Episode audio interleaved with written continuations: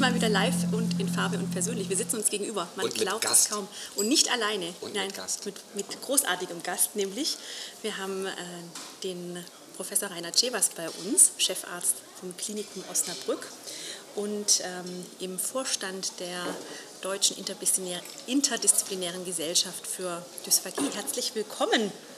Vielen Dank an euch beide. Ich freue mich sehr. Eine Podca keine. Podcast-Premiere. Oder eine Podcast-Premiere? Für mich eine Podcast-Premiere. Großartig, wunderbar. Sehr schön. Wunderbar. Ähm, lieber Rainer, wir freuen uns wahnsinnig, dass wir im Rahmen der DGD-Tagung die Möglichkeit haben, kurz mit dir zu sprechen, weil wir uns ja immer überlegen, bei solchen Tagungen werden ja viel wissenschaftliche Arbeiten vorgestellt und das Ziel am Ende soll ja tatsächlich sein, die Patientenversorgung zu verbessern. Und wir würden die Gelegenheit sehr, sehr gerne nutzen, um mit dir einmal kurz darüber zu sprechen, wie du den Stellenwert von solchen Tagungen oder wissenschaftlichen Veranstaltungen siehst und was man auch als Kliniker, wenn man jetzt sozusagen nicht wissenschaftlich arbeitet, sondern entweder in der Praxis oder in der Klinik, trotzdem vielleicht mitnehmen kann von solchen Tagungen. Das ist eine sehr gute Frage. Ähm, Es geht ja auch darum, Leute zu begeistern. Nicht nur für das Thema, nicht nur für die Patientenversorgung, sondern auch ähm, für die Fachgesellschaft. Und ähm, wenn man einmal einen Blick in das Programm wirft, sieht man eigentlich, dass die Tagung von Leuten gemacht wird. Die Referenten sind Kolleginnen und Kollegen, die aus, der, aus dem klinischen Alltag kommen. Die allermeisten Vorträge sind entstanden aus den individuellen Fragen, die sich die Kolleginnen und Kollegen gestellt haben, die sie dann über eine gewisse Zeit, häufig sind es mehrere Jahre, konsequent nachverfolgt haben und dann die Ergebnisse ihrer eigenen Untersuchungen hier auf dem Kongress präsentieren. Für mich selber, und ich bin jetzt ja schon lange in diesem Gebiet tätig, bietet der Kongress immer wieder Überraschungen, immer wieder neue ähm, Anknüpfungspunkte, die ich dann wieder in meinen eigenen Alltag integriere. Heute zum Beispiel, um das einfach nur mal ähm, zu sagen, etwas mit Inhalt zu füllen, heute zum Beispiel der Vortrag über die ähm, Free Water Protocols, basierend auf einer systematischen Übersichtsarbeit. Ähm, ein Thema, das ich bisher theoretisch schon gehört habe, was wir auch, ähm, muss man sagen, im Rahmen von Leitlinien diskutieren, aber systematisch nicht, aufgearbeitet, nicht systematisch aufgearbeitet habe. Das ist etwas, das nehme ich direkt mit in meine Klinik, um zu überlegen, ob das nicht Könnte etwas ist, das- was wir auch gebrauchen können. Vielleicht ganz kurz zur Erläuterung. Des Fraser Free Water Protokoll ist im Prinzip ein Ansatz entwickelt eigentlich aus der Pflege tatsächlich in den USA vor na, 20, 20, 30 Jahren, um Patienten, die nicht so gerne angedickt trinken oder das ablehnen oder nicht auf ihre Menge kommen, doch auch unangedicktes Wasser zu ermöglichen, weil sich gezeigt hat, dass unangedicktes Wasser auch bei Aspirationsrisiko sozusagen nicht die Pneumonienrate erhöht, wenn bestimmte Bedingungen erfüllt werden wie restriktive Mundpflege, nicht direkt vor oder nach dem Essen ähm, unangedickte Flüssigkeiten, aber dass die Patienten da ganz gut drauf reagieren. Genau, Mhm. ja, richtig. Ja, super. Gibt es ein Highlight? Was war jetzt irgendwie gestern und heute quasi der, der coolste, interessanteste und Schwierig. nachhaltigste Vortrag? Das ist schwierig, wenn man halt die ganzen Münsteraner Osnabrücker Vorträge rausnehmen würde.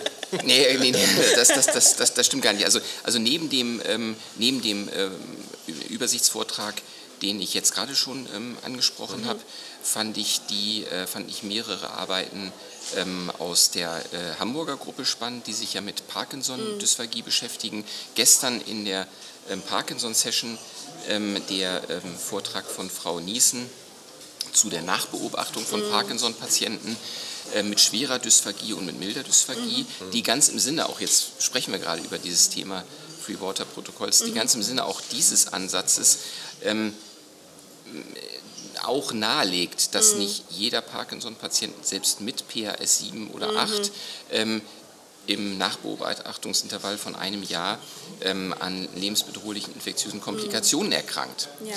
Ähm, auch das passt in, in diese Richtung. Ähm, Sehr spannend fand ich dann auch äh, in der Session heute, die ich besuchen durfte, zu, der, ähm, zu den Halswirbelsäulenchirurgischen Eingriffen, die ähm, Feststellung, dass ähm, natürlich Patienten, insbesondere mit anteriorem Zugang, Dysphagien entwickeln können, aber dass hier die Expertise des ähm, Operateurs eine große Rolle spielt, was natürlich wenn man selber überlegt, ich führe diese Operation ja nicht durch, mhm. ähm, aber in der Patientenberatung natürlich dann dazu ja. führt, schon zu gucken, ja. HWS-Eingriffe werden häufig gemacht. Es gibt viele Kolleginnen und Kollegen, die das tun, die das auch sicher sehr gut machen.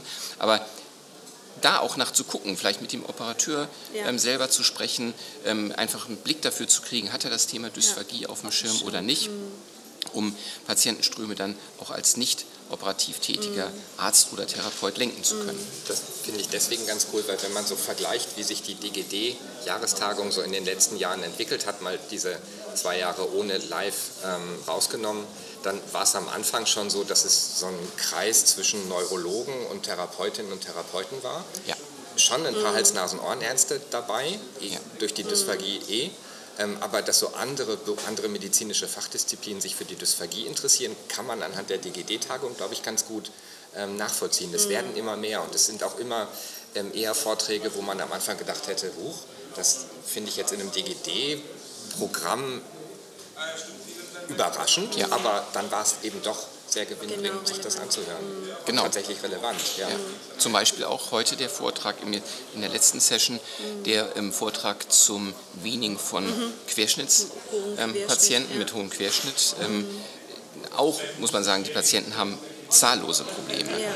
Es gibt extrem viele Themen, die man in der Versorgung dieser Patienten adressieren muss.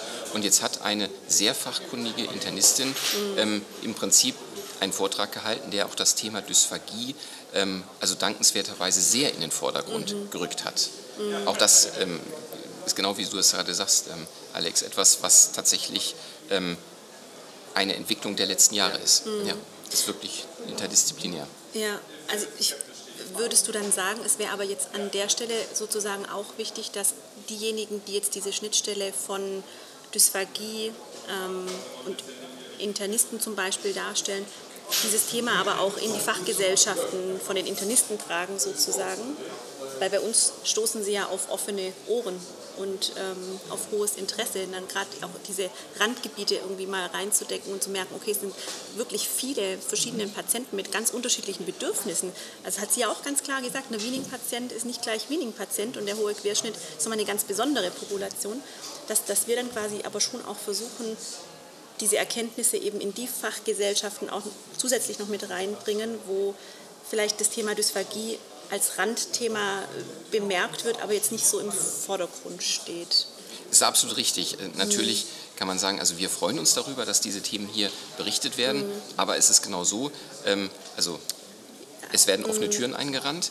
Ähm, wir müssen tatsächlich jetzt als Fachgesellschaft natürlich den Ball aufnehmen und uns mit den mhm. anderen ähm, im Prinzip äh, Nicht-Querschnittsdisziplinen, mhm. also mit den Traumatologen, ja. äh, mit den Gastroenterologen, ähm, mit, mit den Neurologen, mit den Geriatern, alle die Patienten behandeln, die ein mhm. also relevantes Problem mit dem Schlucken haben. Mhm. Ja, uns mit denen in Kontakt äh, setzen, um da, dafür zu werben, dass die Themen auf deren Kongressen, mhm. in deren Leitlinien mhm. eben auch ähm, einen Niederschlag finden. Ja.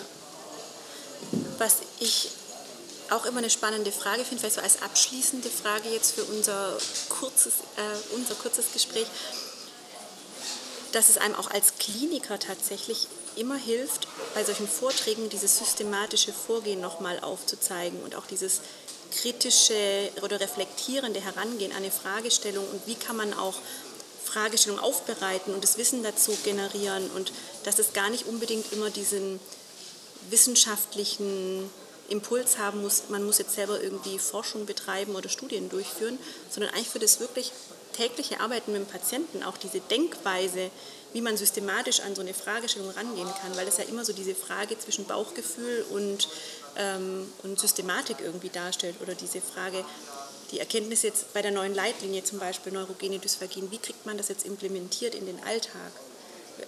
Also das finde ich auch immer spannend. Weniger eine Frage als eine, vielmehr eine Anmerkung.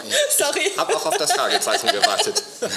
Aber es war ja, ja, ja, Frage und Antwort quasi in einem. Ja, ja. Was wäre so dein Rat an die Zuhörerinnen und Zuhörer oder dein, dein wichtigster Impuls zu sagen, nächstes Jahr Köln, wir sehen uns alle da? Wir machen eine Isnix-Session. Nein, also ähm, ich, ich glaube, ähm, wir dürfen uns auch in Köln wieder auf einen Kongress freuen, der von einer Vielzahl von klinischen Fragestellungen leben wird. Ich bin mir sicher, dass es noch diverser, noch vielseitiger wird als in diesem jetzt ersten Post-Corona- ähm, oder Post-Lockdown-Kongress. Ähm, und äh, ja, ich kann einfach nur jeden äh, ermuntern, auch mhm. nicht nur ähm, einfach zu kommen, sondern auch eigene Themen beizusteuern, Abstracts, Fallberichte. Es mhm. müssen eben gar nicht, wie du es gerade zu Recht gesagt hast, gar nicht ähm, komplett fertige mhm. Studien sein. Aber das wissenschaftliche Denken, wie generiere ich eine Fragestellung, beantworte sie äh, anschließend. Das wissenschaftliche Denken manifestiert sich auch bei der Behandlung eines Einzelfalls. Ja. Gestern zum Beispiel ja. Ähm, von Herrn Blech aus Essen, der ja. vorgestellte Fall zum schweren Iklon-5-Syndrom. Ja. Ähm, da geht es ja im Prinzip über die Feststellung des Syndroms, dann die Einordnung in den wissenschaftlichen Kontext, dann hin zur Therapie und auch bei der Auswahl von, mhm. von therapeutischen Möglichkeiten bei seltenen Krankheitsbildern muss man ja eine Literatursuche mhm. machen und dann hat man schon etwas, was man auf so einem mhm. Jahreskongress wunderbar präsentieren mhm. kann und was für alle anderen, die diese Literatursuche noch nicht gemacht genau. haben, ein riesen ja, Gewinn absolut, sein wird. Absolut, ja, ja. super. Und abschließende Bemerkung, es lohnt sich auch, weil zum Beispiel in diesem Jahr gibt es in der Industrieausstellung ähm, eine Firma, die Eis, ähm, Eis äh, Stand dabei hat. Ja, und, und Rainer Ceva sitzt jetzt gerade auch noch mit einem Eis. Wir hatten alle schon ein Eis. Also auch auf ganz vielen Ebenen lohnt sich das, so einen Kongress zu besuchen, zum Netzwerken, Vielleicht zum Austauschen. Vielleicht ist es das Netzwerken, genau. Es ist das äh, Netzwerken, Leute treffen sich, austauschen. Ja, ja. Mit gar nicht so schlechtem ja, Kaffee. Ja. Genau. Richtig, genau. Richtig. Rainer, vielen, vielen Dank, vielen Dank, dass du dir die Zeit genommen hast in dem vollen Kongressterminkalender. Und ja. Vielen Dank. Dem Sinne.